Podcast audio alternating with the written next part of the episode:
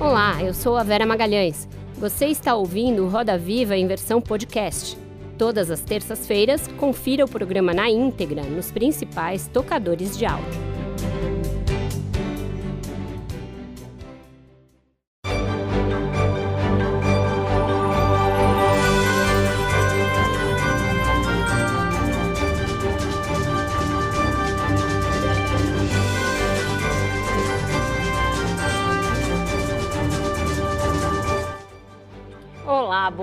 Noite. Sejam bem-vindos ao Roda Viva.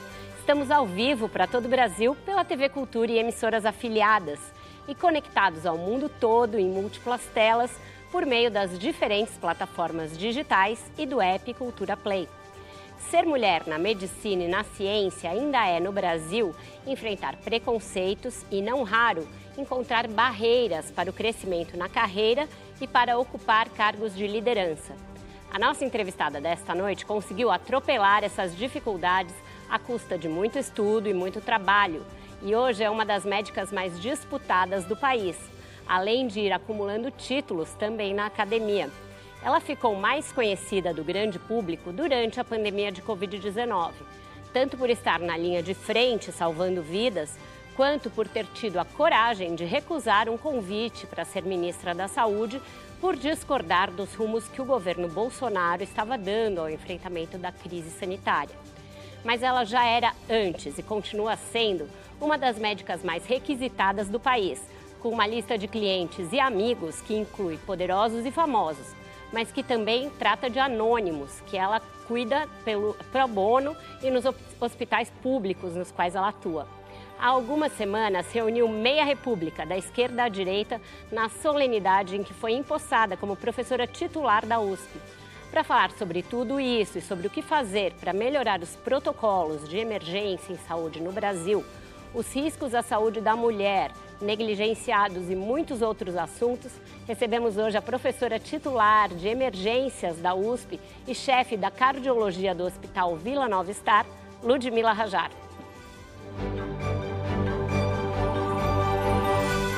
Ludmila Abraão Ajar nasceu em Anápolis, no interior de Goiás, em maio de 1977.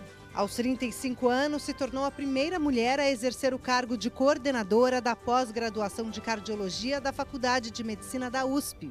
Foi considerada como uma das cientistas mais influentes do mundo em 2021 pela editora Elsevier no mesmo ano, foi homenageada por suas contribuições no enfrentamento à Covid-19 pelo prêmio Mulheres na Ciência da USP. Em 2023, lançou o livro Emergências Cardiovasculares, Diagnóstico e Tratamento. Também se tornou a primeira mulher a assumir a cadeira de urgência e emergência na Faculdade de Medicina da USP. Para entrevistar a professora Ludmila Ajar, nós convidamos Daniela Toffoli, diretora editorial de marcas segmentadas da editora Globo, Lígia Formente, editora de saúde do Jota, João Batista Júnior, repórter da revista Piauí, Leon Ferrari, repórter do jornal Estado de São Paulo, Constança Tati, jornalista do jornal o Globo.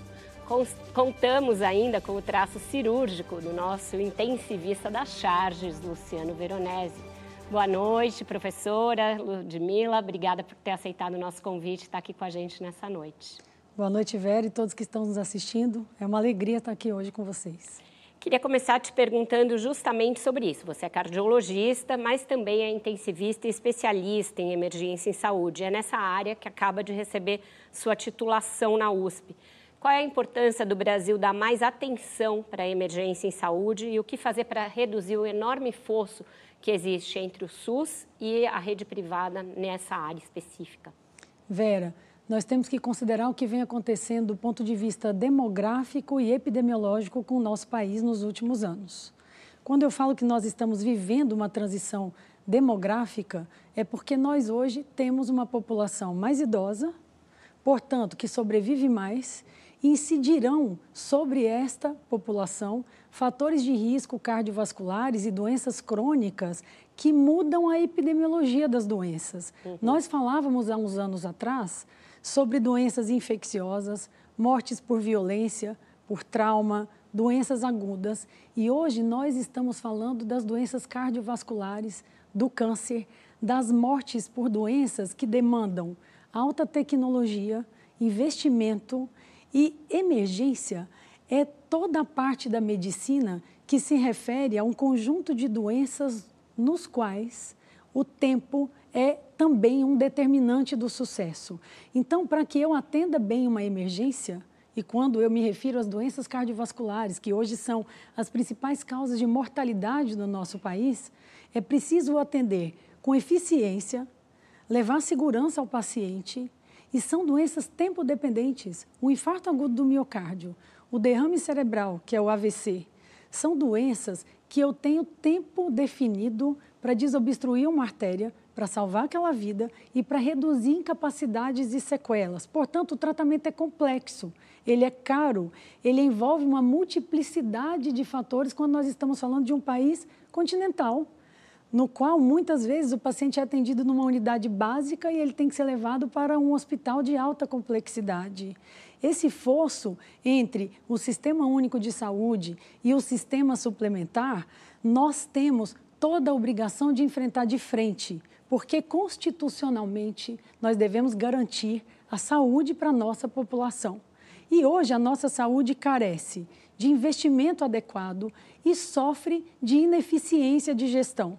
E daí passam por vários modelos e vários enfrentamentos que nós devemos fazer e que passam desde uma rediscussão sobre financiamento, gestão e também uma interação positiva e bilateral entre a saúde suplementar e o Sistema Único de Saúde. Mas eu considero que há muitas oportunidades para que a gente reduza essa inequidade uhum. e simplesmente confirmemos o que está constitucionalmente deliberado. A gente vai explorar mais todos esses aspectos. João, por favor. Doutora, boa noite, tudo bem? Boa noite, Uma honra João. estar aqui. Doutora, na edição de outubro da Piauí, nós fizemos uma grande reportagem acerca do médico Antônio Carlos Lopes, que foi recentemente afastado do Vila Nova Star por supostamente cometer assédio sexual. Eu entrevistei quatro enfermeiras do Vila Nova, que é o hospital onde a senhora é diretora da cardiologia, que relataram ter vivido isso com ele.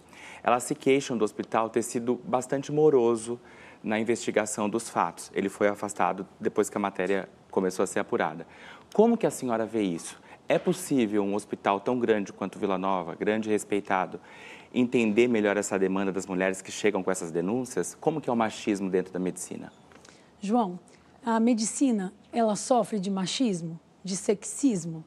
Sim, porque, infelizmente, ela reflete o que ocorre na sociedade brasileira. Vamos lá. Em relação a este caso específico, eu tive contato com os detalhes deste caso por conta da reportagem extremamente é, dedicada e detalhada que você fez na Piauí. E realmente o que houve e que está ali bastante detalhado, houve realmente, aparentemente, uma denúncia em relação ao comportamento desse médico. Ele é um médico que ele é do corpo clínico do hospital. Ele não é da minha equipe e ele não é um médico contratado pela Rede Dor, que é a rede mantenedora do hospital. Ou seja, ele interna os pacientes no hospital. Nesse momento, eu digo até internava, porque diante das denúncias, pelos canais adequados, está ocorrendo uma apuração, uma sindicância interna e o médico foi afastado enquanto se investiga.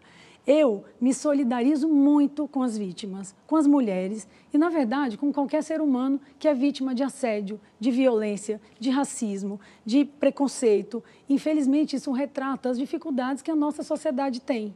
Mas eu, acredito muito que essa cultura em relação de assédio sexual, de violência, a gente só vai realmente banir quando a cultura do silêncio for banida.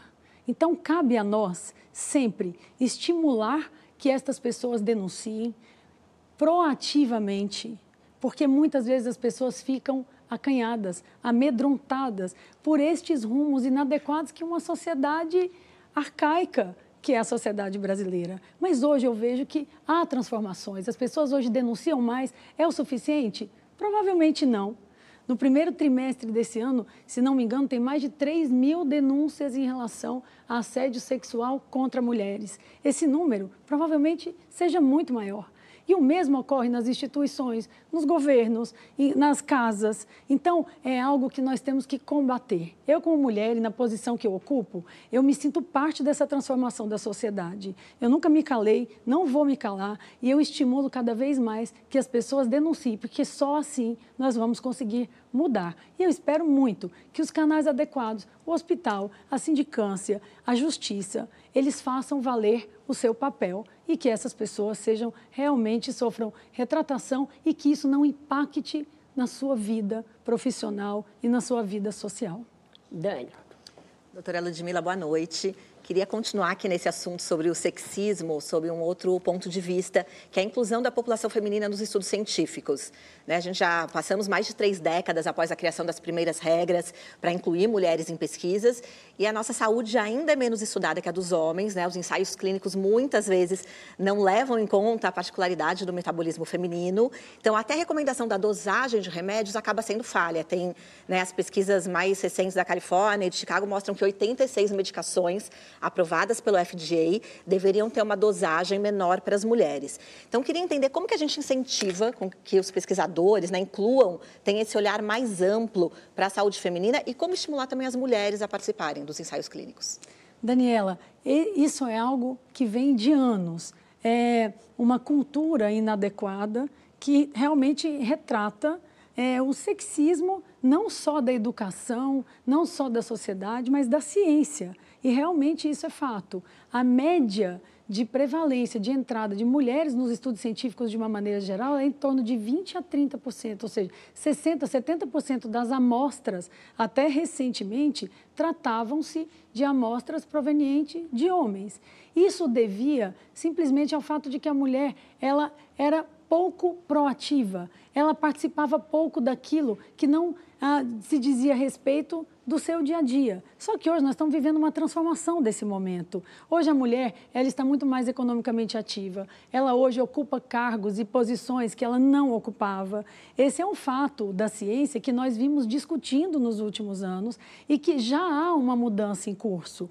Todas essas redes de plataformas internacionais, eh, de estudos randomizados, de diferenças eh, que nós chamamos hoje de grupos de baskets, de platform trials, que, na verdade, tentam unir estudos de todo mundo, eles já vêm buscando colocar pessoas de idades distintas e prevalências parecidas em relação a gênero. Então, nós estamos buscando cada vez mais, mas ele entra na mesma discussão que demonstra o que aconteceu com a mulher nos últimos anos. Então, é algo que a gente hoje enfrenta de frente, que a ciência trabalha com essa dificuldade, mas já há um movimento para melhorar isso e eu acredito que a gente vai conseguir. Leão. Boa noite, doutora, tudo bem? Eu vou fugir um pouquinho do tema do, dos colegas e eu quero falar sobre a abertura de cursos e vagas de medicina no Brasil. Cai a moratória, temos novas regras, critérios para abrir esses cursos, mas nas últimas décadas houve uma aceleração, um avanço bastante grande de, de vagas, de cursos, alguns cursos abertos via judicialização, alguns abertos em cidades que não, não têm infraestrutura para a formação desse médico. Então, eu tenho duas perguntas, mas que elas se completam. Primeira, os critérios da nova gestão, eles são suficientes para garantir a qualidade desse médico e como é que a gente afere, garante a qualidade dos médicos nesses cursos abertos aí nessas últimas duas décadas? Pergunto até, quando a gente entrevista outros médicos sobre o assunto, se fala sobre uma prova do OAB para os estudantes de medicina que se graduam. Aí ele pergunta o que, que a senhora pensa sobre isso. Leon, a gente pode fazer um paralelo com o que aconteceu nos últimos anos, até chegar ao momento atual do governo com esse edital que foi recentemente publicado em relação à abertura das escolas médicas. Nós, até 2018, constitucionalmente, legalmente, abríamos escolas de medicina. O que aconteceu em 2018? Houve a moratória no governo do Michel Temer, na época o ministro da Educação era Mendonça Barros, e o objetivo dessa moratória era: vamos interromper a abertura de escolas médicas com o objetivo de melhorar a formação dos médicos, de analisar as escolas médicas e de analisar quem é esse produto que nós estamos encaminhando para a sociedade. Este aluno que agora é um médico. O que aconteceu? Houve a moratória, entretanto, não houve essa revisão. Bom, e aí veio um governo que por quatro anos, infelizmente, foi associado a uma depreciação dos investimentos na educação, na ciência, e o objetivo da moratória não foi alcançado. Entretanto, o que aconteceu de 2018 até agora? Judicialização. Uma abertura de mais de 100 escolas sob demanda judicial. Esta sim, você não tem nenhum controle do que acontece, onde é, o número de vagas. Então, isso é determinado, infelizmente, aleatoriamente. E então, hoje, nós estamos com 392 escolas médicas abertas no Brasil. A maior parte delas é privada e nós não temos condições de avaliar o médico que nós estamos lançando na sociedade, levando para a sociedade. Bom, e o que aconteceu neste período? Neste período de 2018 para cá, nós temos uma crise de formação. Nós temos um número aquém de médicos que fazem uma especialização adequada, um número reduzido de pessoas que têm competência, eficiência, humanismo, ética para cuidar desses pacientes e nós temos também uma distribuição heterogênea de médicos que estão hoje concentrados nas regiões Sudeste, Sul e Centro-Oeste, com um número muito inadequado Norte Nordeste e regiões de periferia, ribeirinhas. Então, há uma crise de distribuição. Bom, o que foi feito neste momento? O governo atual lançou um novo edital. O edital vai conseguir avaliar não, não é esse o objetivo. O edital é para abrir escolas médicas. É necessário abrir escolas médicas? Veja, na minha opinião, isso é constitucional, é legal. Não dá para você proibir. Só que você tem que abrir com critérios justos, fora de conflitos de interesse, escolas adequadas, que tenham residência, que tenham hospital, que tenham corpo docente qualificado e que sejam avaliadas de uma maneira continuada. Esse edital, como foi feito, ele obedece uma regionalização, ele avaliou 1.170 cidades brasileiras, se não me engano, nas quais há um número menor de médicos, nas quais geograficamente cabe esse número de vagas que ao final está em torno de 5.700 previstas Entretanto, essa abertura obedece critérios, os editais solicitam e pontuam de acordo com residência, de acordo com o hospital. Então, é uma tentativa de você avaliar os critérios de abertura. Entretanto, isso vai resolver o problema? Não vai, porque nós temos que ter critérios de avaliação continuada. Este é a parte secundária, não menos importante, mas que vem após a abertura, o lançamento desse edital, e que eu tive o prazer de conversar com a professora Denise Carvalho, que responde pela Secretaria de Ensino Superior. Então, esses critérios estão sendo discutidos. Eu, particularmente, como pessoa, não acredito, em hipótese alguma, que uma prova do tipo OAB vá avaliar adequadamente quem é o médico que está indo atender esse paciente nós precisamos de uma avaliação continuada e que passe pela avaliação de infraestrutura, do corpo docente, de como é o médico ao longo do curso. Isso passa por comportamento, avaliação de ética, humanismo, competência, avaliação prática. E não só isso, esse médico tem que ser acompanhado. Também nós temos que ter um mecanismo de estimular que o médico brasileiro faça residência. Porque a residência, primeiro, ela é uma expansão, uma continuidade de sua formação que começa na graduação. Nós temos hoje em torno de 69 mil vagas apontadas para residência, entretanto, não preenchidas, muitas vezes sem bolsa também discute-se o valor dessa bolsa. E boa parte desses médicos hoje se chamam generalistas, terminam suas escolas, sabe-se lá como, que formação é essa, e vão para a periferia, ou para posto de saúde, ou para outras regiões atender a população sem ter a menor formação. Isso a gente tem que combater.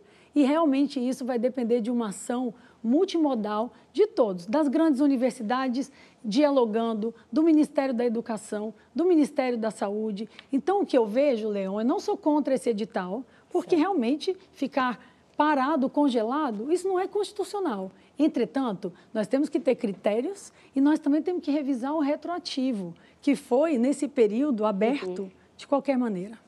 Lígia. Boa noite, doutora Ludmila. Com relação a esse edital, continuando a pergunta do Leão, são 5.700 é, vagas. A senhora acha que é possível? A gente tem profissionais, tem professores suficientes para uh, orientar, para dar aula para esses, esses alunos que vão chegar? Lígia, nós temos que pensar o seguinte: hoje nós temos médicos suficientes, qualificados para orientar essa população de novos alunos? Temos. Nós remuneramos adequadamente? Provavelmente não. Esses médicos estão prontos para atender na Universidade Federal, na Universidade Estadual e na Faculdade Privada de Medicina? Provavelmente não. E nós hoje vivemos, inclusive, um dilema de retenção de talentos na universidade pública e muitas vezes esse médico, esse professor hoje, ele está na faculdade privada e a gente não consegue reter esse professor na faculdade pública. Em termos de número, nós temos. Temos supervisores, temos preceptores, temos gestores, temos professores, mas eu acho que o desafio maior, eu considero ser, é do ponto de vista de retenção, é de qualificação continuada, é de supervisão. E é disso que eu falo. Eu não vejo como um problema o número.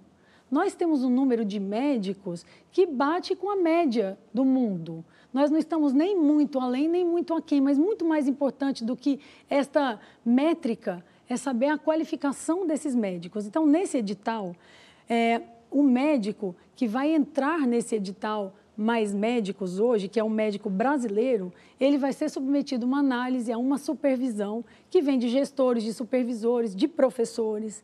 Mas cabe ao governo e às instituições realmente atrair este professor, não só para as faculdades de medicina privada, mas também para as faculdades e para as universidades públicas, que nos últimos anos nós vimos perdendo professores, perdendo qualificação e aumentou a nossa incapacidade de reter talentos, e que eu acho que é um dos grandes desafios do sistema público educacional do nosso país. Constança. Boa noite, doutora. Um prazer estar aqui na bancada. É, vou seguir nesse, nesse tema da formação de médicos.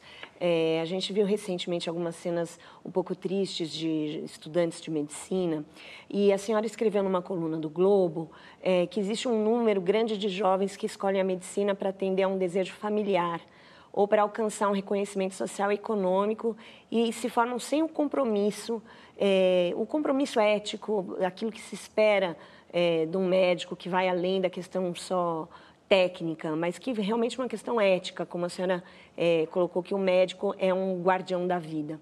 Então, como professora, eu queria saber como ensinar a esses jovens, como a senhora ensina os seus alunos essa questão ética, como é que eles é, aprendem a ser guardiões da vida? Constanza, é, essa é a missão maior do médico, né?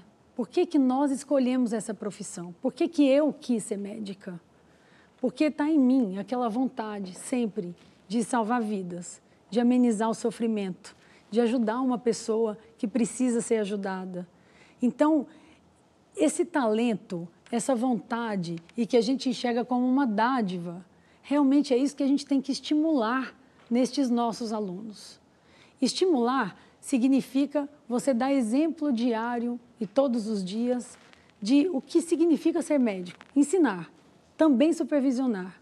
Entretanto, tem algumas pessoas que não têm essa vocação, que não têm esse objetivo. E cabe às faculdades, aos professores, às instituições, sinceramente, determinar quem é que não pode ser médico. Então, falta muito isso, e daí a nossa preocupação em relação à abertura indiscriminada, sem supervisão, qual é a qualificação do corpo docente. Na USP, por exemplo, existem canais. Nós estamos o tempo todo próximos dos alunos. Nós temos é, todo um elo de acompanhamento em termos de comportamento, avaliação ética, humanística, e não só do ponto de vista da competência. Então, cabe sim às escolas determinarem e avaliar esse comportamento, e o comportamento hoje tem que fazer parte dessa revisão que tem que ser continuada. Não é uma prova de entrada única uhum. e muito menos uma prova final. E você é, mencionou esse artigo no qual eu falo: o médico tem que ter um jeito de médico, tem que ter uma alma de médico. A gente vibra com a vitória de um paciente, a gente sofre com uma perda, mas o mais importante é a gente estar ali para ajudar aquela pessoa, com ética, com amor, com humanismo, e é isso que a gente tem que ensinar. Com isso, então, a gente fecha o nosso primeiro bloco da entrevista com a Ludmila Jar, vai para um breve intervalo e volta já já com mais Roda Viva.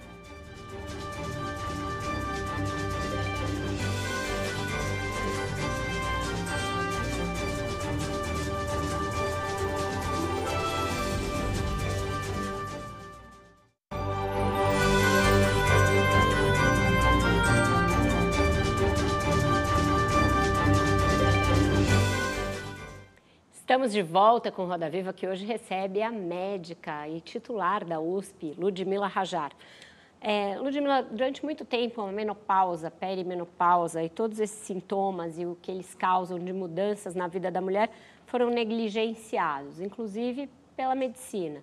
É, gerações de mulheres foram condenadas a ficar sentindo sintomas bastante limitantes, como se aquilo fosse inevitável. É, isso vem mudando, mudou o suficiente? E o que, que a mulher que está nessa fase, que está nos assistindo, deveria fazer? Como ela deveria se informar? Que tipos de recursos ela tem à sua disposição? Vera, a saúde da mulher hoje é algo que nós temos que valorizar muito e que vem, inclusive, determinando índices de qualidade de serviços médicos no mundo todo. O hospital hoje é bem reconhecido se ele tem o departamento de saúde da mulher porque nós sabemos que a mulher hoje vem sofrendo muito a incidência de doenças cardiovasculares. Após os 55 anos, em torno dos 60 anos, aumentou a ponto que a prevalência hoje das doenças cardiovasculares na mulher é muito semelhante à do homem nessa faixa etária, e a mulher sofre de uma série de efeitos da menopausa que muitas vezes ah, pensava-se ser, ah, é natural, ela realmente isso faz parte. E hoje nós temos tratamentos, nós temos prevenção. Então, nós temos uma série de alternativas para fazer com que a mulher envelheça bem, não doente, se sentindo bem, não sofrendo os efeitos e as consequências da menopausa. Então, em primeiro, eu chamo a atenção para nós olharmos para a saúde da mulher como um todo, pensando em qualidade de vida. Segundo, tudo que nós podemos pensar em termos de prevenção para evitar um envelhecimento doente, nós temos que começar já na idade jovem da mulher. Então, a mulher hoje, ela tem dupla jornada, ela é ativa no mercado de trabalho, ela cuida de casa, ela trabalha inúmeras horas, ela sofre de insônia, depressão, doenças neuropsiquiátricas, e aí vem a menopausa com todos os efeitos ruins dessa redução hormonal e incide sobre ela uma gama de doenças. E hoje a saúde da mulher tem muitas alternativas baseadas em evidências científicas uhum. e nós temos todo um foco de prevenção e de tratamento. Está aberta a roda. Falando, doutora Ludmila, falando em prevenção, você disse em uma entrevista em 2020 que é possível salvar, salvar, muitas vidas através da informação, né, da informação adequada. E a gente nunca teve tanta informação disponível para a população quando o assunto é vacina. Porém, a gente tem as menores taxas aí de vacinação dos últimos anos, né? Os dados do Unicef do ano passado mostram que, falando em vacinação infantil, a gente passou de 93% para 71% aqui no Brasil. Então, eu queria entender onde que a gente está errando. Se não falta informação, por que, que essa prevenção, por que, que a gente não está conseguindo manter os números de vacinação? Daniela, é impossível a gente olhar esse problema e esses dados que você vem chamando a atenção, da queda é, das taxas de vacina no Brasil, sem nós olharmos para o que aconteceu nos últimos quatro anos no Brasil. Ou seja, nós, infelizmente, a nossa sociedade foi vítima de um governo negacionista, que não só negou a ciência, como lutou contra a vacina como desmontou o Ministério da Saúde, como desalinhou o Departamento de Vacinação e de Imunização, então, tudo isso foi foco de atenção. Se, por um lado, nós temos comunicação adequada, nós tivemos fake news, comunicações erradas, esse complexo ambiente das redes sociais que acabam de uma maneira não regulada, levando informações inadequadas. Então, eu atribuo esse problema que nós estamos vivendo e que não refletiu só os números é, de morte na Covid, mas hoje a volta de doenças que nós não falávamos mais, porque a população não está sendo vacinada, as mães não levaram seus filhos. Então, hoje, nós temos alguns desafios na saúde, esse é um deles. Então, é simplesmente voltar o diálogo científico. E para isso nós precisamos de um governo que se comunica adequadamente. Então, comunicação tem que ser um centro do foco de ensino da nossa população. Assim, nós vamos fazer uma saúde melhor. Doutora, a gente está falando de desinformação que ocorreu por parte do governo, mas é inegável que muitos médicos, alguns deles formados em grandes universidades, também disseminaram desinformação ao longo da pandemia falando de ineficácia de vacina, entre tantas outras coisas. Quando vem da classe médica, o que, que se faz?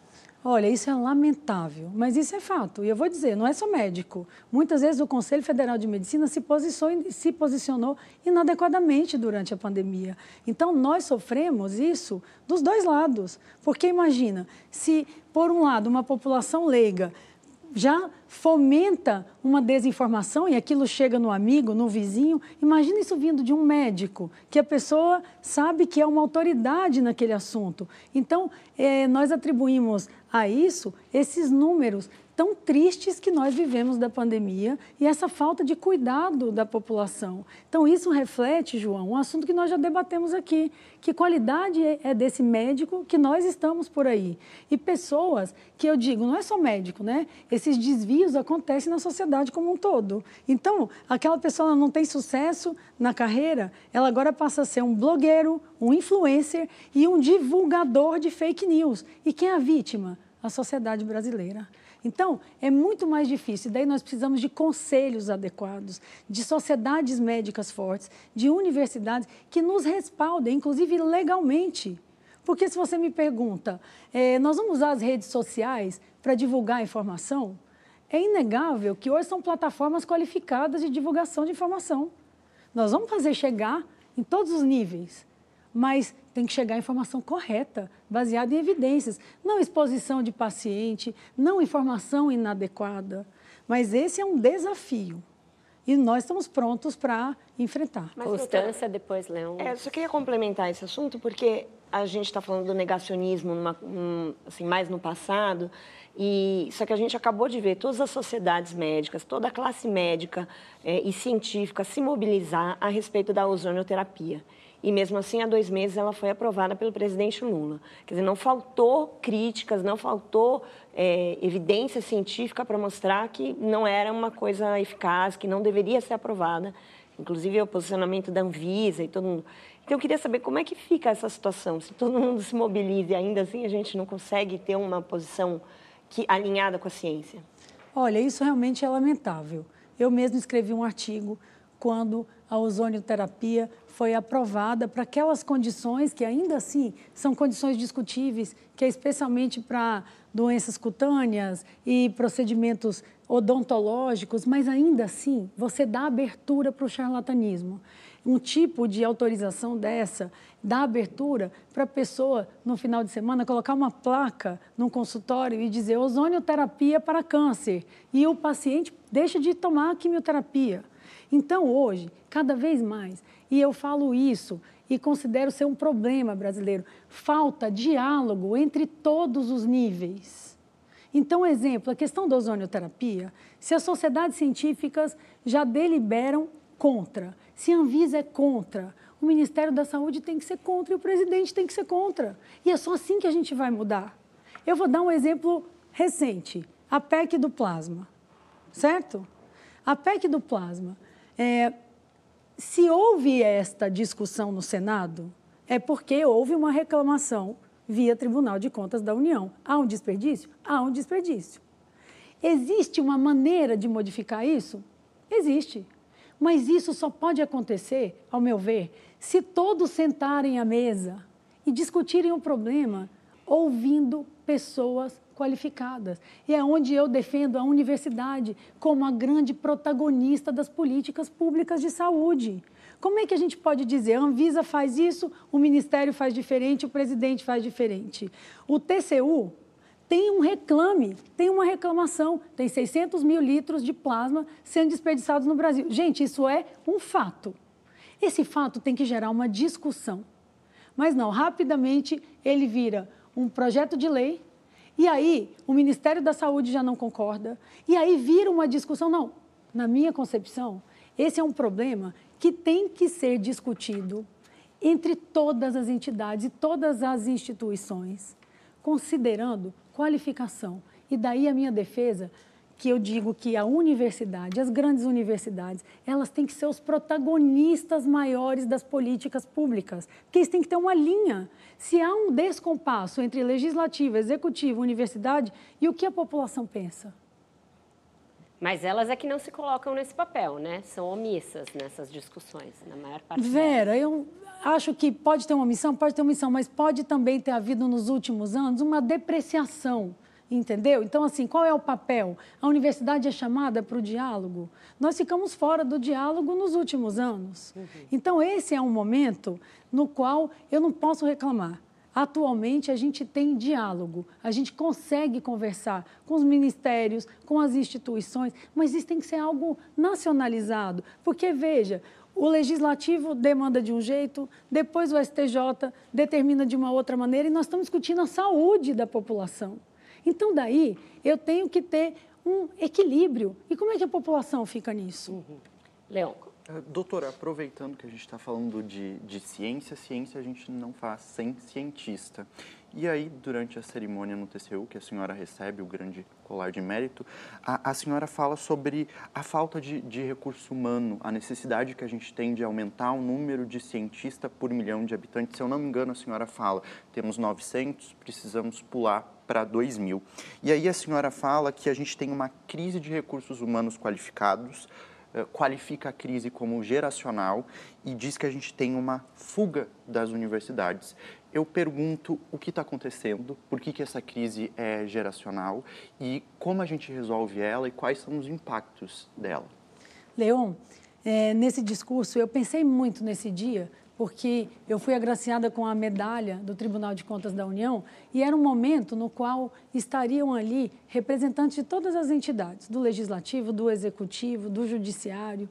E eu pensei, bom, qual é o principal problema que nós estamos vivendo hoje em relação à ciência? naquele momento, começo desse ano, era realmente a falta de investimento na ciência. Por quê? Nos últimos anos, e eu não diria só quatro, nos últimos dez anos, nós sofremos uma redução significante no investimento à ciência brasileira. Nós tivemos uma fuga de cérebros, nós perdemos as bolsas de pós-doutorado. As bolsas de doutorado, elas reduziram-se a quantias insuficientes para a manutenção do pesquisador brasileiro. Os salários de professores, as vagas de professores, elas reduziram-se consistentemente. E com isso, nós deixamos de produzir ciência. E por que, que nós não tivemos, então, é, autossuficiência na vacina, autossuficiência na produção dos hemoderivados? Por que, que o nosso complexo industrial é, hoje não é ativo e nós temos que buscar importação e um investimento gigantesco com falta de recursos, porque nós deixamos de investir em ciência. Então, eu ali discuti um ponto chave: a ciência não pode ser uma política de governo. Ela tem que ser uma política de Estado. Ela tem que estar assegurada. Mude o que mudar. Ela não pode ser vítima de PEC de teto dos gastos. Ela não pode ser vítima de um governo negacionista, obscurantista, ou o que vier que nós não sabemos. A gente tem que ter isso assegurado. A sociedade que não investe em ciência não investe no futuro. Isso é fato. E nós hoje sabemos qual é a fórmula: é investimento.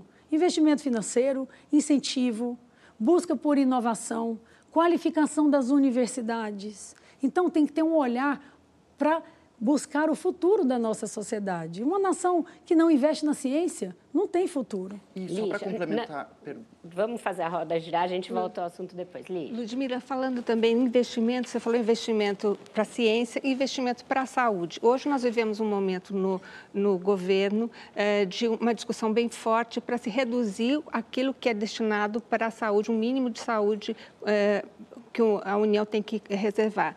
E há também uma discussão importante com relação a como esse dinheiro é usado, né? Como, e a senhora falou isso também na, no TCU sobre, sobre esse tema, né? Que é, é necessário dinheiro, recursos e também uma boa gestão, uma boa governança.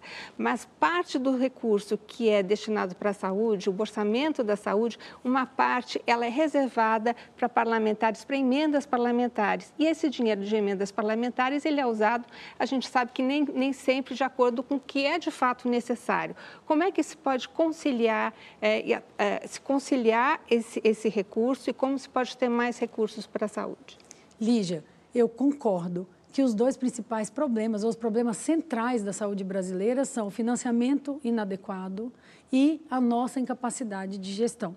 Quando nós falamos de financiamento, a saúde ela ficou congelada pela PEC do teto dos gastos nos últimos anos. E aí, o nosso recurso para a saúde, do ponto de vista do Sistema Único de Saúde, ficou entre 140 e 160 bilhões de reais por mês. Chegou a 170 por conta da pandemia, o que é insuficiente. Bom, no momento no qual cai a PEC do teto dos gastos, entra então um novo arcabouço fiscal. O que seria o esperado? É que agora a saúde seja financiada por 15% da receita líquida. E aí isso já está sofrendo uma discussão. E aí vem o mínimo, dizer, não, a PEC emergencial já colocou um pouquinho na saúde, vamos deixar isso para 2024. E é assim, porque a saúde é empurrada. Porque aquele delta que chegaria a 170, 180 bilhões de reais por ano, que seria pelo menos mais adequado, visto que a saúde hoje custa mais caro, nós estamos tratando idoso, doença crônica de alta complexidade, está hoje na mão do legislativo. Então, eu sou alguém que defende, sim, que o mínimo para a saúde não serve. E eu não acho que esse orçamento tem que ficar para 2024, ele tem que ser para agora. Então, já há uma série de destaques. Eu li a respeito da PLP 136, né, por conta da desoneração do ICMS. Está sendo discutido, então, o retorno para os estados e para os municípios de 27 bilhões, mas aí tem o artigo 15, que ali está um pouquinho para a saúde, que até o final do ano é 2,2 bilhões de reais, é pouco, é insuficiente. A gente precisa aumentar o financiamento. Se a gente fosse corrigir do que era 10 anos atrás, o nosso orçamento tinha que ser perto de 300 bilhões de reais para a gente atender bem. Lembrando que, quando nós olhamos é, o que nós gastamos do PIB com saúde no Brasil, parece que a gente está super bem, é 9,6%. É uma média dos principais países europeus. Entretanto, vale lembrar que 5,8% é saúde suplementar. E a gente gasta com o Sistema Único de Saúde 3,8%. Então, a proporção é baixa, o dinheiro é curto e tem muita ineficiência com relação às emendas parlamentares? Emendas parlamentares. Se nós pudéssemos escolher, nós que estamos na ponta aqui, como médico, como professor, eu gostaria que tivesse um investimento transparente, adequado, de acordo com as necessidades brasileiras. Poderia muito bem a saúde não estar sendo discutida na forma de emendas, e sim de um orçamento que fosse corrente, adequado e transparente. Isso seria realmente algo que poderia mudar a lógica da saúde do Brasil. Leão quando, queria ainda... Ah, desculpa, eu achei que você tinha terminado. Quando nós estamos falando de orçamentos na base de emendas, isso vai depender muito do parlamentar, do Estado, do município. E quem determina como esse gasto é feito não é a sociedade brasileira, não é o Ministério da Saúde, muitas vezes. Então, isso dá abertura para que o dinheiro não seja gasto de uma maneira adequada. Mas só para... Peraí, não, vamos girar. Eu vou complementar a pergunta da, da Lígia. Também nessa cerimônia do TCU, a senhora fez a estimativa. Uh, a gente precisa até 2030, pelo que você falou no início da entrevista, essa transição demográfica, por conta da alta complexidade mais demandada, aumentar esse orçamento para 277 bilhões até 2030. E, e isso coloca em risco a assistência de 70% da população. É possível a gente fazer esse salto à vontade política? Então, é possível? É. Hoje, nós teríamos, então, 15% do orçamento corrente líquido para a saúde e 18% da educação. Mas eu já estou vendo já uma negociação para ser em 2024 e para se rediscutir essa taxa. Então, eu nem digo vontade política, Leão, mas eu acho que é a sociedade como um todo. E aí eu acho que é Ministério da Saúde, Ministério da Educação, Governo Federal, o Legislativo e a sociedade cobrando. Senão João, nós vamos estar sempre atrás daquilo que a gente constitucionalmente deveria estar assegurando. Diga lá, João. Falando de saúde pública e de uma questão bem específica, que é a obesidade, a gente tem visto nos últimos meses um fenômeno que é o Ozempic. Você vai nas farmácias e simplesmente não tem, há uma demanda muito grande. É um remédio caro, custa mais ou menos mil reais por, por um mês, né, a caneta, e muita gente está em busca disso porque ele reduz o apetite e, portanto, a pessoa fica mais magra. Nos Estados Unidos, o que a gente vê é que a questão da obesidade está muito mais ligada às classes mais baixas, a gente com menos grana. A senhora acha que aqui no Brasil pode acontecer a mesma coisa, de quem é classe média alta está correndo para comprar o Zempic, reduzindo uh, o peso e deixando esse problema de saúde para as pessoas que não têm essas condições? Sem dúvida, João. A obesidade hoje é um problema de saúde pública. No Brasil, 55% da população já tem sobrepeso e 22% da população é uma população de obesos. A obesidade é um fator de risco para infarto, acidente vascular cerebral, para cânceres.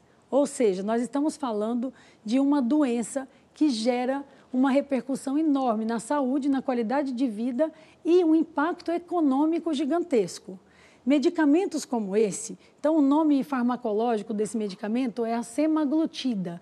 É uma linha de medicamentos que foi descoberta nos últimos anos e que vem mudando a história da obesidade no mundo. É claro, hoje o acesso é para a nossa população de uma maneira geral? Não. É para quem pode pagar e é caro. Portanto, nós temos que mudar esta lógica. Quando a gente está buscando mais financiamento para o sistema de saúde, é para isso. Uhum. Só que a gente tem que ter um sistema de saúde rápido, que responda às necessidades da população, que implemente estudos de custo-efetividade ou que traga os resultados internacionais e que avalie, por exemplo, que a obesidade custa muito mais caro e o seu impacto do que a medicação. Então, a gente tem que buscar a equidade. Essa medicação, ela tem custo-efetividade, ela tem que ser liberada para toda a população. E isso hoje não é feito. Quando será feito? Precisamos fazer imediatamente, não só para essa, como outras medicações, procedimentos e intervenções que só chegam a uma população mínima no Brasil, a que pode pagar. Daniela. Doutora, é, ainda no tema de obesidade, são cada vez mais comuns os relatos de atendimentos médicos a pessoas gordas, especialmente na emergência, carregados de preconceito, de violência, de falta de acolhimento mesmo. A gente já tem até perfis das redes sociais, né, como Saúde Sem Gordofobia, com listas de médicos que não são gordofóbicos, enfim, que atendem aí em todo o Brasil. É, o mesmo acontece com a população trans, enfim, em muitas minorias. Como que a gente forma e capacita os profissionais para esse olhar sem preconceito, né? A senhora comentou sobre essa formação contínua, mas o que, que universidades e hospitais estão fazendo sobre isso? Eu Olha, queria eu só complementar, porque eu ia perguntar algo muito parecido, porque a gente tem esses movimentos todos de body positive, de pessoas aceitando, é, ah, eu sou gorda, eu tenho orgulho. Esse é um discurso perigoso, em certa medida, também, sem a gente resvalar na gordofobia, mas não, é, é, enfim, glamorizar esse tipo de discurso que pode ter risco para a saúde? Olha, é, Dani, é, respondendo para você em relação ao que a gente tem feito, eu acho que hoje nós estamos é, enfrentando a obesidade como uma doença, com muito respeito e com um foco muito grande e melhorar a vida desse paciente, dessa pessoa. Agora, que nós temos uma sociedade gordofóbica, nós sabemos que temos. E é nosso papel como professor, como médico, é, encerrar com esse tipo de comportamento, que é um comportamento extremamente inadequado. Na Universidade de São Paulo, é, a gente atende obesos, tem ambulatório dos obesos, tem a enfermaria dos obesos, tem uma fila enorme de pacientes para cirurgia bariátrica e hoje o nosso tratamento é o mais carinhoso possível, ele é multiprofissional. Então, essas pessoas precisam ser ajudadas, porque é uma doença que tem repercussões neuropsiquiátricas, que tem todo o preconceito, que tem toda a sensação de impotência, de avaliação de uma sociedade que é preconceituosa. Então, cada vez mais a gente tem que olhar para esse problema. E eu vejo hoje que o Brasil tem olhado para a obesidade, o estudo Vigitel é do Ministério, demonstrando, então, que esse é um problema epidêmico do Brasil. Então, isso não pode estar escondido. E enquanto o que você falou, Vera, a glamorização, tem um risco sim da gente achar que é ok. Não, eu acho que tem que olhar pelos dois lados. Nós não temos jamais que olhar com preconceito, mas é uma doença, é um fator de risco grave e a gente tem que tratar. E hoje tem tratamento. E o tratamento ele é multiprofissional. É o psicólogo, nutrólogo, nutricionista, o cirurgião da obesidade, o endocrinologista, o clínico e o cardiologista. Então, é um tratamento multimodal. Nós temos que olhar essa população, que é muito grande, com esse olhar sistêmico. E a gente pode mudar esse cenário, sem dúvida. Perfeito. Então, com isso, a gente encerra o nosso segundo bloco, vai para mais uma breve pausa e volta já já com mais Ludmila Rajar.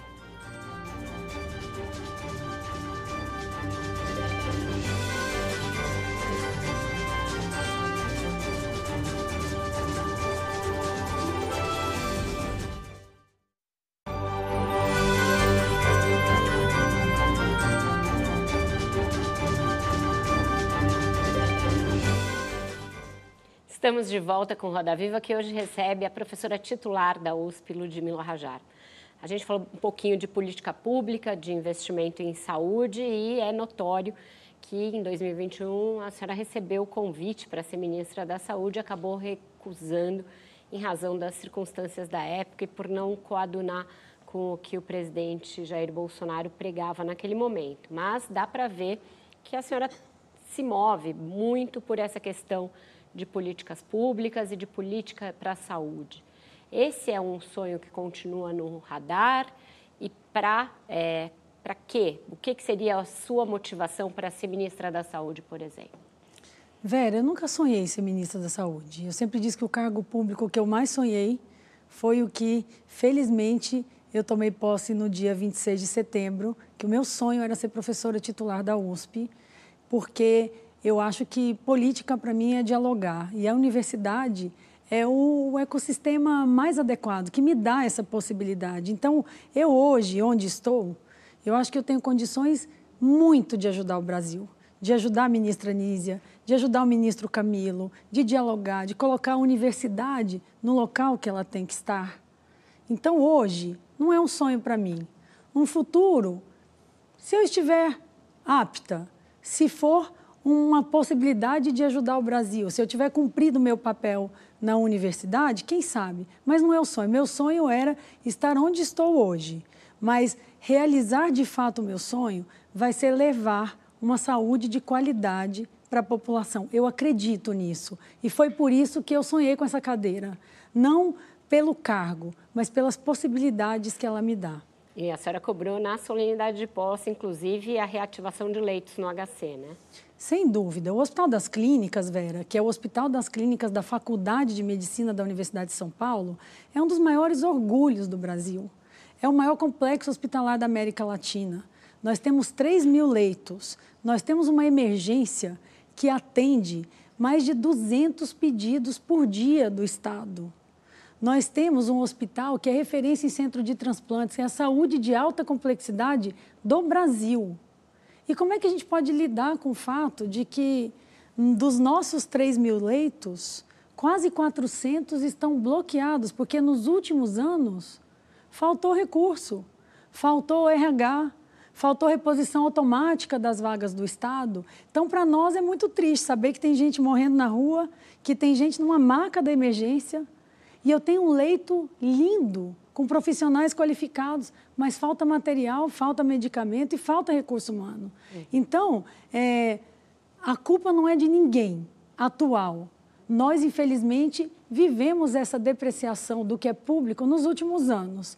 Mas eu acredito sim que a gente pode mudar. E foi por isso que, na minha posse, eu falei para cada um: nós precisamos de vocês, porque, na verdade, quem precisa é a população brasileira. E nós professores, a diretora da faculdade, que é a primeira diretora mulher da Faculdade de Medicina, a professora Heloísa Bonfá.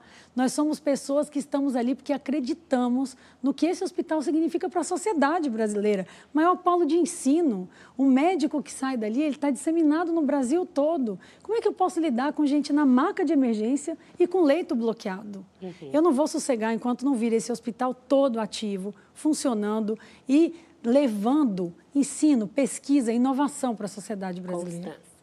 Doutora, então vamos falar de atendimento rápido. É, a senhora já disse que, em geral, o tratamento da sepse, da infecção generalizada, não é tão complicado assim. Você dá antibiótico, bota no UTI e tal, tem... só que tem que ser muito rápido. E, no entanto, essa é a terceira causa de morte no Brasil, como a senhora bem é, lembrou outro dia na coluna do Globo. Então, eu queria saber, primeiro, onde estão os gargalos? Por que, que se morre tanto de sepse? E outra coisa é, que a senhora citou, os hospitais privados, no setor privado, as mortes ocorrem com muito menos frequência do que nos hospitais públicos. Então, queria falar dessa desigualdade e do que está atrapalhando o atendimento à sepse. Constança, a sepse é uma infecção generalizada que leva o organismo a sofrer pela falta de sangue e oxigênio que acontece no corpo todo. Eu sempre uso uma comparação. No derrame cerebral, falta circulação para o cérebro. No infarto, falta circulação para o coração. Na sepse, falta circulação para o corpo todo. Então, é uma doença que você tem uma emergência em tratar. O tratamento da sepse ele não é complexo, ele não é caro. Você identificando, você vai tratar esse paciente com antibiótico, com soro de hidratação e com suporte intensivo. Ele vai precisar de UTI, mas muitas vezes ele é tratado na emergência. E o que, que acontece no Brasil em relação a outros países do mundo? Nós temos uma das maiores taxas de mortalidade por sepse no mundo. O mundo hoje já registra 15, 12, 20%. O Brasil é 56%. E é 20% no privado, que é parecido com os melhores dados internacionais, e é 50% a 60% no público. Por quê? Falta treinamento, falta protocolo e, de novo, a crise geracional da formação do médico. Porque onde o paciente com sepse vai primeiro? Ele não vai chegar no Hospital das Clínicas, que é uma emergência referenciada de alta complexidade. Ele chega na UBS, ele chega no AME. Quem está ali naquela ponta hoje do Brasil é um médico generalista que se formou ontem na escola particular, que ele nem teve um internato adequado, que ele nem frequentou o hospital, ele não sabe o que é um catéter central, ele nunca entubou um paciente. Como é que ele vai reconhecer? Então, a sepse vive uma crise no Brasil de inequidade também por falta de treinamento. Para que a gente treine essas pessoas de todas as pontas, nós não vamos precisar de muito dinheiro, mas a gente tem que investir na qualificação. E hoje a gente tem ferramentas para isso. Eu posso usar a telemedicina, nós temos projetos de sucesso. Nós hoje no Hospital das Clínicas fazemos telemedicina em terapia intensiva, telemedicina em obstetrícia e mudamos a vida de milhares de pessoas. Porque o médico lá da ponta que tem uma dúvida, via uma ferramenta de saúde digital, ele vai falar e você vai. Isso é sepse, que ele vai aprendendo a reconhecer. É um soro, um catéter, um antibiótico. E aí, estabilizou o paciente, ele vai ser transferido. Então, a gente precisa treinar. É lógico que eu não posso ficar fazendo é, projeções com 20, 30 anos. Isso dá para fazer hoje. Só que tem que ser uma política pública. Vamos mudar a sepse no Brasil? É possível. Vamos mudar o AVC no Brasil? É possível. Vamos mudar o infarto no Brasil? Eu tenho certeza que é possível. E isso me motivou muito a lutar uma vida toda para chegar nessa posição, para que eu possa ser um dos agentes catalisadores dessa mudança. E eu acredito que é possível. João? Doutora, mudando um pouco de assunto, falando de rede social, a gente vive na era da rede social, os conselhos de medicina, eles são muitas vezes acusados de serem corporativistas. O que a gente vê são muitos médicos interessados em serem influenciadores e não em médicos propriamente dito, fazendo antes e depois, que, que eu saiba, é proibido, né? Entre, dentre outras propagandas, uh, trocando cirurgias por marcação em Instagram e tudo mais. Como que esses conselhos deveriam atuar diante desse fato de que os médicos estão interessados em projeção? João, tem como a gente negar a rede social? Não. É um instrumento de facilitação e nós temos que fazer o bom uso. O que o Conselho Federal de Medicina fez, se não me engano, em 2011, ele é, publica uma legislação, depois ele atualiza em 2015 e o nosso CRM de São Paulo ainda fez uma nova recomendação em 2022. Então, é a recomendação do bom uso. O médico vai ali para falar sobre ciência, para educar a população, para gerar discussão sobre artigos científicos, sobre aquilo que é validado, mas infelizmente existe um mau uso. Esse uso tem que ser regulado e a legislação tem que estar em favor da sociedade. Então, quando você me pergunta o que o conselho pode fazer, o conselho tem que punir, tem que investigar, tem que regular. Hoje essas regras são claras. E o Código de Ética Médica, ele tem que ser preservado e nós temos que cuidar desse paciente onde quer que ele esteja. Então, ali também tem que ser alvo de uma atuação mais forte dos conselhos. Isso é fato e a gente precisa mudar isso. A gente não se cansa de ver antes e depois ambientes cirúrgicos sendo filmados, é, informações inadequadas. Isso tem que ser regulado. Teve uma médica de Ribeirão Preto que ela teve o CRM suspenso porque ela gravava a gordura de paciente para postar no TikTok.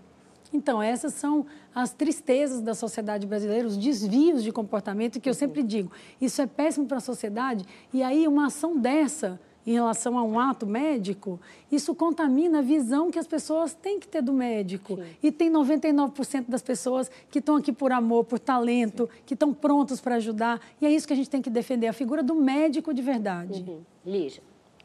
Ludmila, é, em setembro o CFM ele aprovou né, uma, uma resolução com algumas regras eh, para propaganda e também para publicidade da, do ato médico. E tem ali é, são várias as, as, brechas que foram abertas é, por, essa, por essa resolução, que ela ainda não está em vigor, vai entrar em vigor logo, logo mais.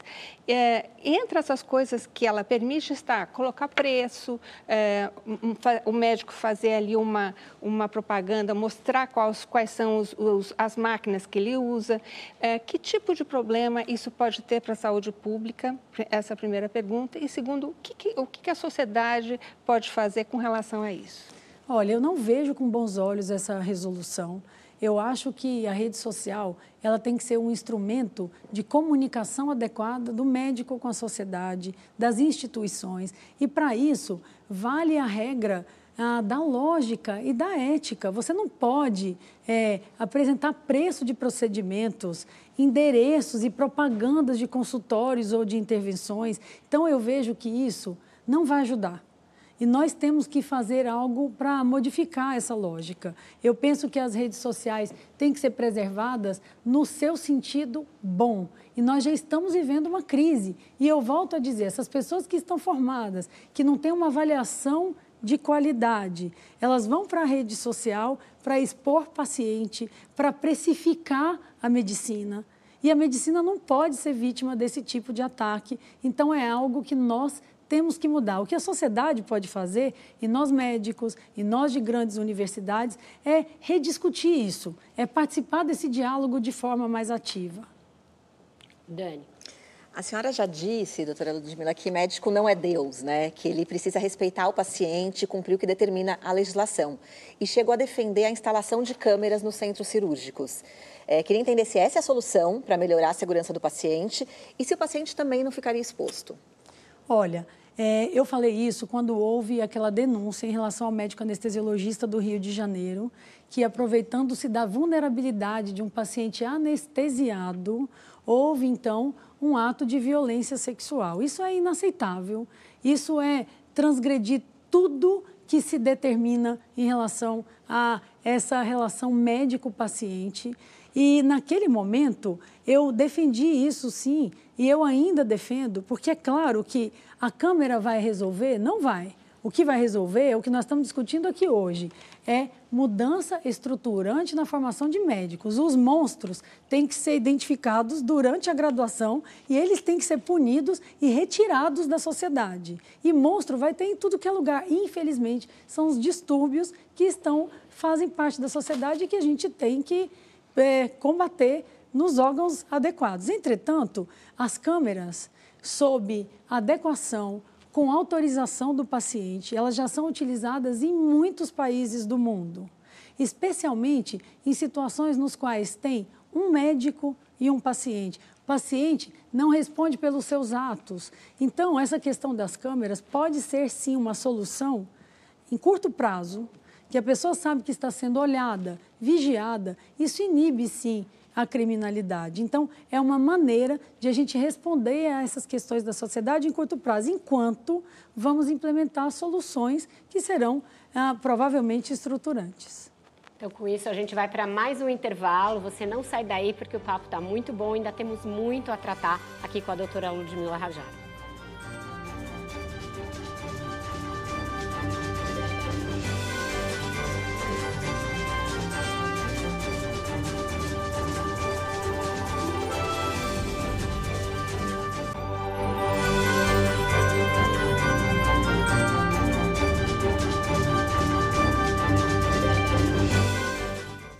Estamos de volta com a entrevista com a médica e professora Ludmila Rajar.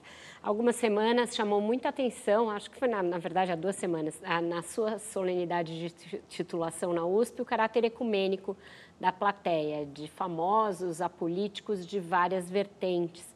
É, eu queria saber como que a senhora construiu é, essa rede e de, que transita tão bem por vários lados de uma polarização política que a senhora já sentiu bem na pele, é muito radical e pode é, ferir até. Quando a senhora recusou o convite, virou alvo dos bolsonaristas, mas ainda assim consegue transitar com muitos bolsonaristas. Como foi construído isso?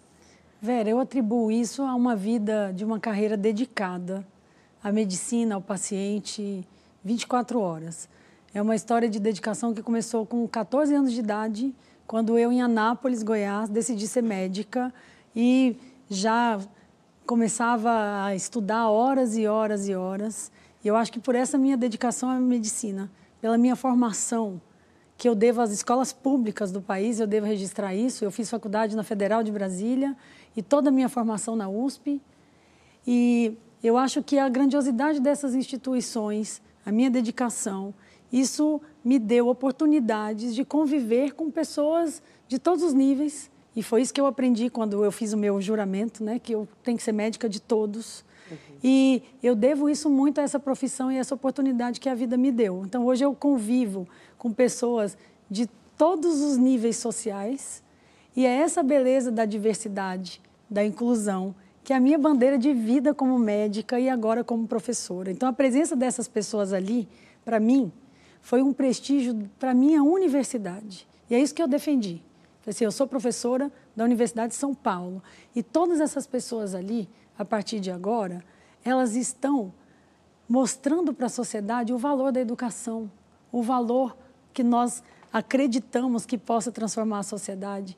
E a Universidade de São Paulo e onde ela pode ir que é levando o melhor para a sociedade. É isso que a gente quer fazer, é a universidade extra-muros. Então, eu atribuo isso. Então, eu falei, inclusive no meu discurso de pós, falei assim, eu sou uma pessoa abençoada, que a vida me deu muito e eu preciso retribuir. E retribuir cuidando dos meus pacientes, seja quem for. Tá certo, Léo. Doutora, quero falar de um assunto das últimas semanas também. A gente teve o agosto mais quente da história, setembro mais quente da história, e quando a gente pensa em mudanças climáticas, ou é o urso polar ou a calota polar. Mas eu quero saber qual que é o impacto uh, desses extremos climáticos na saúde humana e pergunto se isso já tem reflexo nos consultórios, se a gente já pode falar de, de vítimas das mudanças climáticas. Sem dúvida, Leon.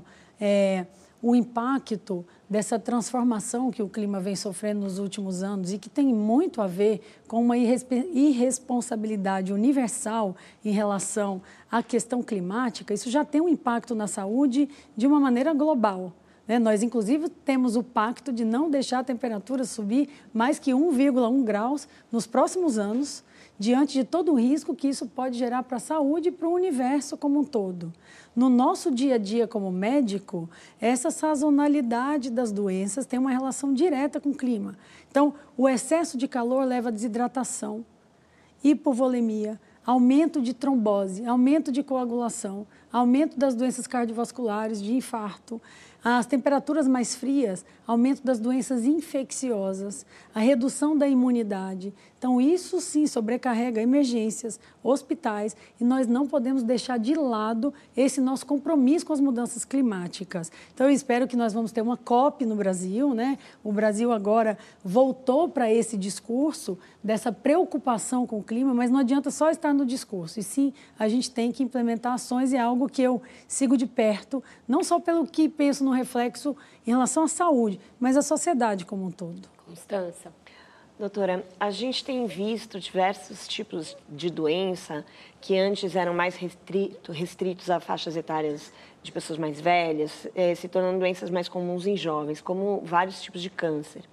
É, eu também já ouvi que as doenças cardiovasculares também estão se tornando mais frequentes em pessoas mais jovens, inclusive mulheres mais jovens, é, muito em questão, muito em razão do estilo de vida. Isso é uma preocupação para a senhora? A senhora tem visto realmente as pessoas terem mais problemas cardíacos por causa do estilo de vida e cada vez mais jovens? Sem dúvida. Então vamos lá, as doenças cardiovasculares, Constança, elas têm um grupo de fatores de risco bem conhecidos. Quais são eles? Pressão alta, diabetes, depressão, cigarro, tabagismo, obesidade, colesterol, sedentarismo. Quando nós olhamos de uma maneira geral esses fatores de risco, o que aconteceu com a nossa população nos últimos anos? A maior parte desses fatores de risco teve sua prevalência aumentada e muito piorada também em face da pandemia. Quando nós olhamos para as mulheres, as mulheres do passado, elas tinham menos depressão, elas eram menos expostas a altos índices de tabagismo, elas se alimentavam melhor. E hoje, essa mulher da dupla, da tripla jornada, ela tem hábitos de vida piores não só os hábitos de vida piores e esses fatores de risco mais prevalentes levaram a essa mudança em termos de doença cardiovascular mais precoce, mas também a pandemia da Covid-19 aumentou sim a ocorrência de doença cardiovascular mais precoce e os hábitos de vida que pioraram, as doenças neuropsiquiátricas, a insônia, a dependência de medicamentos. Então, é um conjunto de hábitos de vida que fez com que pessoas de faixa etária menores sofressem os males de doenças crônicas que nós não víamos antes. Isso gera um impacto econômico e social muito grande e uma mudança de foco. Por isso que a gente tem que estimular tanto a prevenção. E você sabe que se nós estimularmos a prevenção e conseguirmos mudar os índices desses fatores de risco, nós res conseguiremos reduzir em 50% a ocorrência de doenças crônicas como câncer, infarto e acidente vascular cerebral, que é o derrame. Esse pós-Covid já está mapeado o que, que ele nos deixou em termos de sequelas graves aí em várias doenças e é, em termos de política pública e de protocolo. Se vier uma pandemia amanhã, a gente vai sofrer as mesmas consequências ou vamos estar mais bem preparados? Vera, em relação à Covid longa, que a gente chama, que são as consequências crônicas da Covid, isso está mapeado. Nós temos acompanhado esses pacientes, mundialmente falando, nas grandes instituições de pesquisa, inclusive o Hospital das Clínicas. E estes pacientes hoje, independente da forma da Covid, se foi leve, se foi moderado, se foi grave, eles são vítimas de um aumento da ocorrência de doenças cardiovasculares, respiratórias, neuropsiquiátricas e motoras. Ou seja, a incidência é maior, é ainda maior nos casos mais graves. Mas isso começou, inclusive, esse estudo com pacientes da Alemanha que tinham tido forma leve, estavam em casa, e nós estudando o impacto no coração, descobrimos que 80% deles tinham alguma inflamação miocárdica e nem sintomas tinham.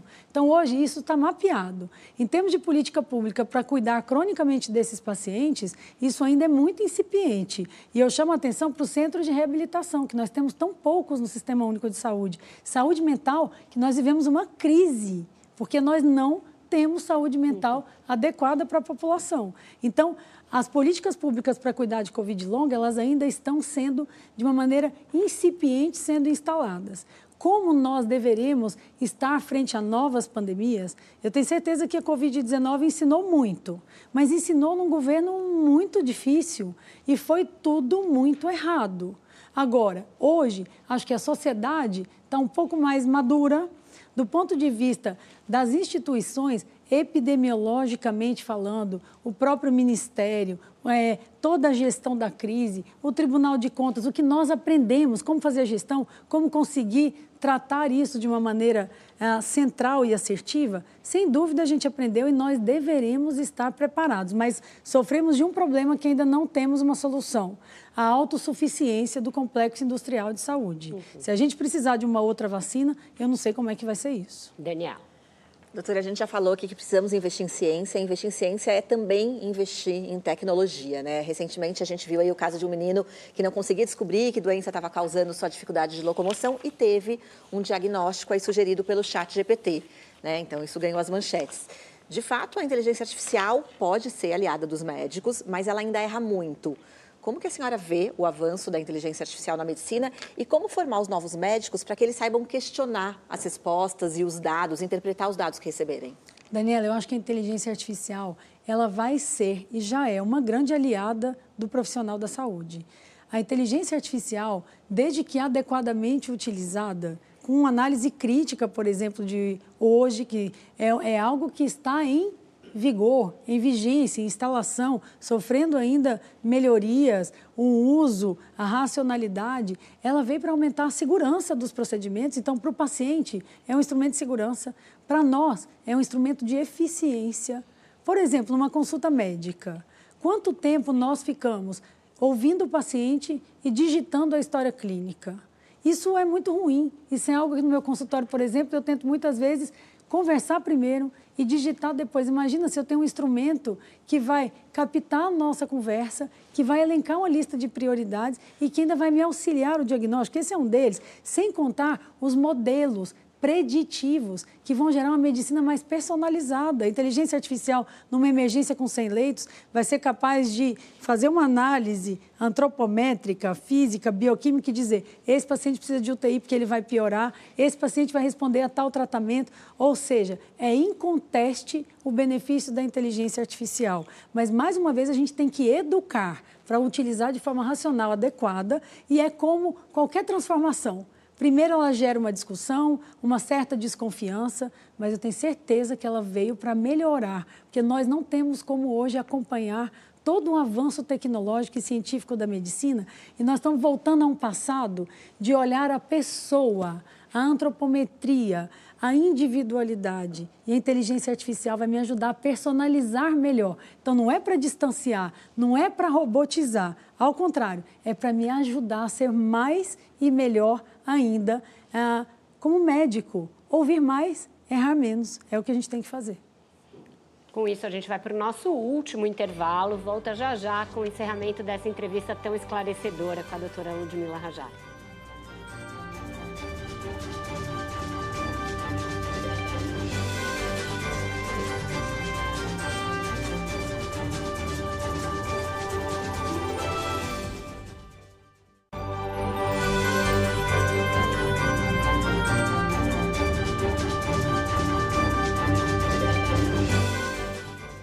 Estamos de volta para o nosso último segmento do Roda Viva. Quem pergunta agora é o João Batista. João. Doutora, a gente tem visto nos Estados Unidos uma crise gigantesca em relação ao abuso de opioides, com centenas de pessoas morrendo, tendo overdose em ruas de Nova York, Filadélfia, etc. Aqui no Brasil, no ano passado, a Sociedade Paulista de Anestesiologia criou um departamento para cuidar de médicos anestesistas que estão enfrentando problemas de adição, com fentanil, sobretudo. Queria entender o que, que é diferente lá e cá? Aqui no Brasil a gente pode ter acesso a opioides na farmácia? Há o risco do Brasil enfrentar uma crise parecida com o que os Estados Unidos têm visto? João, esse é um problema de saúde pública mundial que os Estados Unidos hoje têm as piores taxas e uma alta prevalência de suicídio, de mortes, de internações. Para a sociedade brasileira, esse é um problema também, não da monta que vem sendo registrado nos Estados Unidos, mas isso serve de alerta para todos nós. E os anestesiologistas, é, há muito tempo, já registram uma, infelizmente, alta taxa de adição em relação ao opioide, infelizmente, é pela facilidade de obtenção. Os opioides em farmácias comuns, eles só são vendidos os comprimidos, né, então via oral, e sob uma receita controlada. E eles são utilizados como analgésicos no tratamento das dores oncológicas ou das dores muito intensas. Então, tem toda uma discussão sobre regulação e os hospitais, cada vez mais, vêm implementando políticas de utilização extremamente regulada, ou seja, sai um frasco da farmácia, ele é regulado, ele vai para aquele paciente, tem que se ver a dose sendo injetada, o frasco vazio, ou seja, uma série de modificações que nós temos que fazer para que a gente não chegue a essa situação que é uma epidemia nos Estados Unidos. Então, é um cuidado que a gente tem que ter, e não é só com opioides, com outras drogas também. Lígia. Doutora Ludmila, voltou no Congresso o debate em torno de dispositivos eletrônicos para fumar, né? que hoje eles são proibidos, é, um, é teve uma movimentação grande para que eles comecem a ser permitidos no Brasil. Uh, e um dos argumentos usados é que isso aumentaria a arrecadação de impostos. Pergunto para a senhora, como cardiologista, a senhora acha que essa movimentação é pertinente? Hipótese alguma. Isso tem que ser proibido, tem que continuar sendo proibido e nós não temos que pensar em impostos às custas de vida de pessoas. Nós estamos falando de algo que gera doença cardiovascular, doença pulmonar obstrutiva crônica, câncer, tem que ser proibido, tem que ser regulado, tem que ser combatido e o Brasil que busque outras maneiras de atrair impostos ou de adquirir renda, mas não às custas da saúde do povo brasileiro. Doutora Ludmila, é, muita gente fala, e eu já li em entrevistas que você, a senhora, não tem horário para parar de trabalhar, começa a trabalhar muito cedo, trabalha fim de semana, não tira férias, não tem horário para almoçar porque está na UTI, está atendendo paciente, consome muita Coca-Cola, não faz exercício físico com frequência. Se uma paciente chegasse no consultório da doutora Ludmila Rajar com esse quadro, que bronca que ela levaria? todas as broncas do mundo. Eu estou totalmente errada, mas você sabe que essa foi a minha maneira, com essa dedicação 24 horas. E eu estabeleci umas metas, que eu estou ficando um pouco idosa, né? Agora eu estou com 46 anos, e eu sempre dizia o seguinte: tá errado, eu tenho que fazer exercício, eu vou encontrar um momento, mas isso vai ser depois do concurso. O pior é que agora o depois do concurso chegou e eu vou ter que cumprir. Então é algo assim, está no meu radar, eu tenho que melhorar sim, porque eu tenho que ser exemplo para os meus pacientes. E isso, inclusive, é discutido e escrito. O médico tem que se cuidar, porque ele tem que ser um exemplo. Sim. Eu estava errada, mas eu tenho consciência que eu vou mudar e logo eu serei um exemplo para os meus pacientes. Então tá bom, Leon Ancenoli. Doutora, a gente falou de inteligência artificial no, no último bloco e eu queria falar agora sobre as cirurgias com robô se bem que não sei se a gente pode chamar eles de robô ainda. A gente tem angioplastia, a gente teve já um experimento em 2019 de uma angioplastia, cateterização à distância, 32 quilômetros. Eu pergunto uh, em que nível estamos, se o Brasil está preparado para cirurgias uh, robóticas e os benefícios e riscos. Olha, Leon, a cirurgia robótica hoje, ela já está validada para uma série de especialidades. A cirurgia robótica em urologia é um avanço determinado, validado, que diminui infecção, diminui tempo de internação do paciente, melhora as condições de recuperação. Então, cirurgia robótica em urologia, super validado. Em cirurgia gastrointestinal, também. Em cirurgia torácica, também. Ou seja, cirurgia robótica hoje é uma realidade. Em relação às cirurgias remotas, que é essa que você está se referindo, o INCOR, inclusive, recentemente, nosso INCOR do Hospital das Clínicas, fez um cateterismo remoto e uma angioplastia. Isso ainda está na fase, eu diria, de experimentação. É algo caro, ainda não disseminado, ele está nos grandes centros, mas é uma possibilidade para os próximos anos. Então, você imagina, ao invés de você transferir o paciente, necessitar de um sistema de ambulância, de chamar o SAMU, de precisar de médico, você pode, à distância, realizar um procedimento. Então, essa é uma realidade para os próximos anos. Hoje ainda está na base da pesquisa e de poucos centros internacionais com verbas de inovação que estão à frente dessa transformação. Constância. Doutora, já ouvi uma cardiologista dizer que uma das perguntas que os pacientes mais fazem é aquela assim: doutora, Pode beber? pode beber, pode tomar um vinhozinho, tem benefício, não tem benefício? Em que pé que está essa questão da bebida alcoólica? Constança, quando eu olho a população brasileira, de uma maneira geral, quando ela me pergunta pode beber, eu não recomendo beber. Por quê? Porque o brasileiro, ele não está educado adequadamente para beber em quantidades pequenas que não farão mal à saúde. Então, existe sim a questão que uma a duas taças de vinho por dia pode sim reduzir a incidência de doença aterosclerótica, pode estar associada a uma melhora do perfil lipídico, a um aumento do HDL, que é o colesterol bom. Entretanto, se o médico disser, o senhor pode beber uma, duas taças, no nosso Brasil, com tanta dificuldade educacional, essa é a realidade? Então, em termos de risco e de benefício e de abuso e de tudo que significa o alcoolismo para a população brasileira, eu não recomendo. Dizer que não pode, pode, desde que você tenha educação, moderação, para que você esteja dentro dos limites recomendados. O alcoolismo aumenta a incidência de doença cardíaca, de esteatose hepática, que é um problema hoje mundial. Antigamente, a gente pensava que cirrose só acontecia por vírus. Hoje, o alcoolismo, o alcoolismo moderado, então a pessoa é, toma quantidades moderadas e, de repente, junto com sobrepeso e com obesidade, daqui a pouco ele desenvolve a cirrose hepática, é, cânceres. Então, assim, nós não recomendamos. O benefício existe em pequenas quantidades, é discutível, mas os riscos são tantos que, como médico, essa pergunta para mim vai ser dizer não, evite bebida alcoólica. Dani. Doutora, a senhora afirmou em uma entrevista que sucesso é estar nativa no trinômio assistência, ensino e pesquisa em saúde. Se pudesse escolher apenas um desse tripé, qual seria? Assistência, sempre o paciente em primeiro lugar. O ensino e a pesquisa, eles são consequência de uma assistência de qualidade. Como é que eu posso ensinar? Como é que eu posso pesquisar se eu não estou levando uma assistência de qualidade para o meu paciente? Nada é mais importante hoje na vida de um médico do que cuidar adequadamente de um paciente. Se eu trato com dignidade, com competência, com protocolos, com tecnologia, esse é um ensino que eu tenho que passar para o estudante, para o residente, para o graduando e, por consequência, este fará parte de um arsenal que implementará a pesquisa. Então, assistência sempre em primeiro lugar. Os demais serão consequência. Primeiro, o paciente. Segundo, o paciente terceiro paciente. Esse é meu lema. Doutora Ludmila, a senhora acabou de passar por essa banca dificílima para obter a, a, o título né, de titular da, da USP.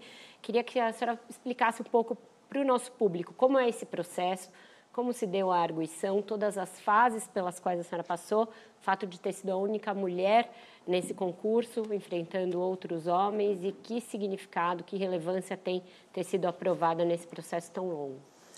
Vera, na universidade, o título ou cargo, né, melhor dizendo, o cargo de professor titular, ele significa o topo da carreira acadêmica, que começa então, você faz a sua graduação, faz o mestrado, o doutorado, a livre docência, e aí, com a livre docência, você tem título suficiente para se submeter a um concurso público, que é um concurso aberto, que precisa então deste pré-requisito, você tem que ter livre docência, que é um título além do doutorado, e aí você participa de um concurso público, que é um concurso que nas universidades estaduais, como é o caso da Universidade de São Paulo, é um concurso bastante duro, concorrido, difícil, que começa com uma preparação de um memorial, que é uma maneira de você é, certificar é, por linguagem escrita tudo que você fez de produção científica, acadêmica, isso tem que ser comprovado com toda uma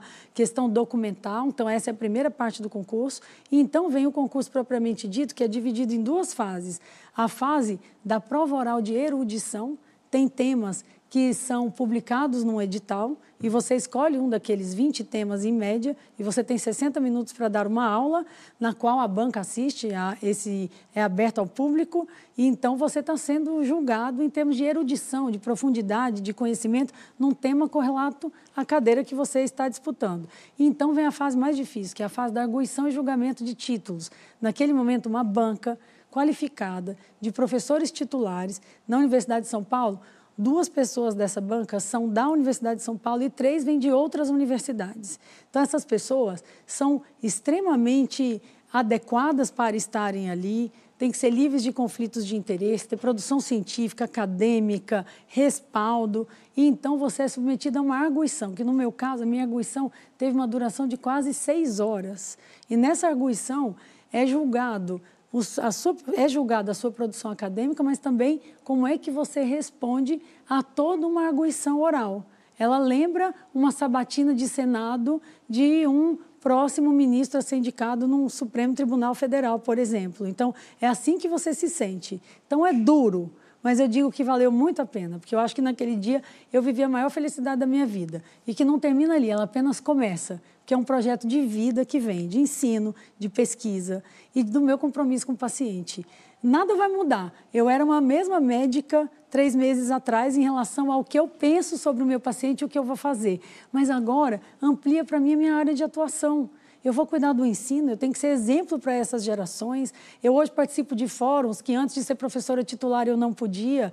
Eu posso ter essa relação maior com os governos, com as instituições, uhum. olhar a sustentabilidade. Então, tudo valeu a pena. É duro, mas é possível e é possível também para uma mulher, com todas as dificuldades que nós vivemos, que são maiores em relação aos homens, mas cada vez mais a gente está chegando. E na... eu acredito muito nisso. Na sua outra ponta, a senhora foi disputada aí por alguns dos hospitais de ponta da, do Brasil e o, a rede na qual a senhora trabalha tem esse hospital que é de referência e fez uma grande é, contratação de médicos de ponta nas principais especialidades. Como é viver essa dupla, é, nas duas pontas ali, conhecer as duas realidades da saúde no Brasil? Vera, você sabe que isso enriquece muito a minha existência. E, ao mesmo tempo, eu tenho certeza que eu hoje trabalho numa rede que me dá uma estrutura e que me abre esses relacionamentos por causa do meu trabalho na universidade pública. Então, ali é a minha base. Ali fez a médica Ludmilla, que está aqui e que muito me honra, porque essa formação é a base que sustenta o fato daquelas pessoas que podem escolher me escolherem e eu trabalhar numa estrutura adequada, que tem uma rede grande. E essa dupla realidade, eu acho que é algo que me motiva muito, porque eu tenho certeza que eu posso ser um importante ator nessa mudança, nessa, pelo menos, semelhança em alguns aspectos no que se refere à dignidade do tratamento. Então, muitas vezes, nos, nos anos que antecederam esse momento atual, a universidade, Vera, antes de ter essas redes, era quem recebia os melhores equipamentos, é, onde tinha inovação. O INCOR, o Hospital das Clínicas, foram os hospitais escolhidos por presidentes da República. E nós perdemos isso. Uhum.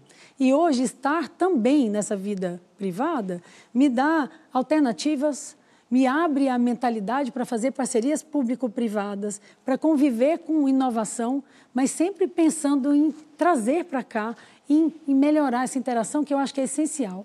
Certo, eu te agradeço pela entrevista. Obrigada. Eu que agradeço. Muito obrigada.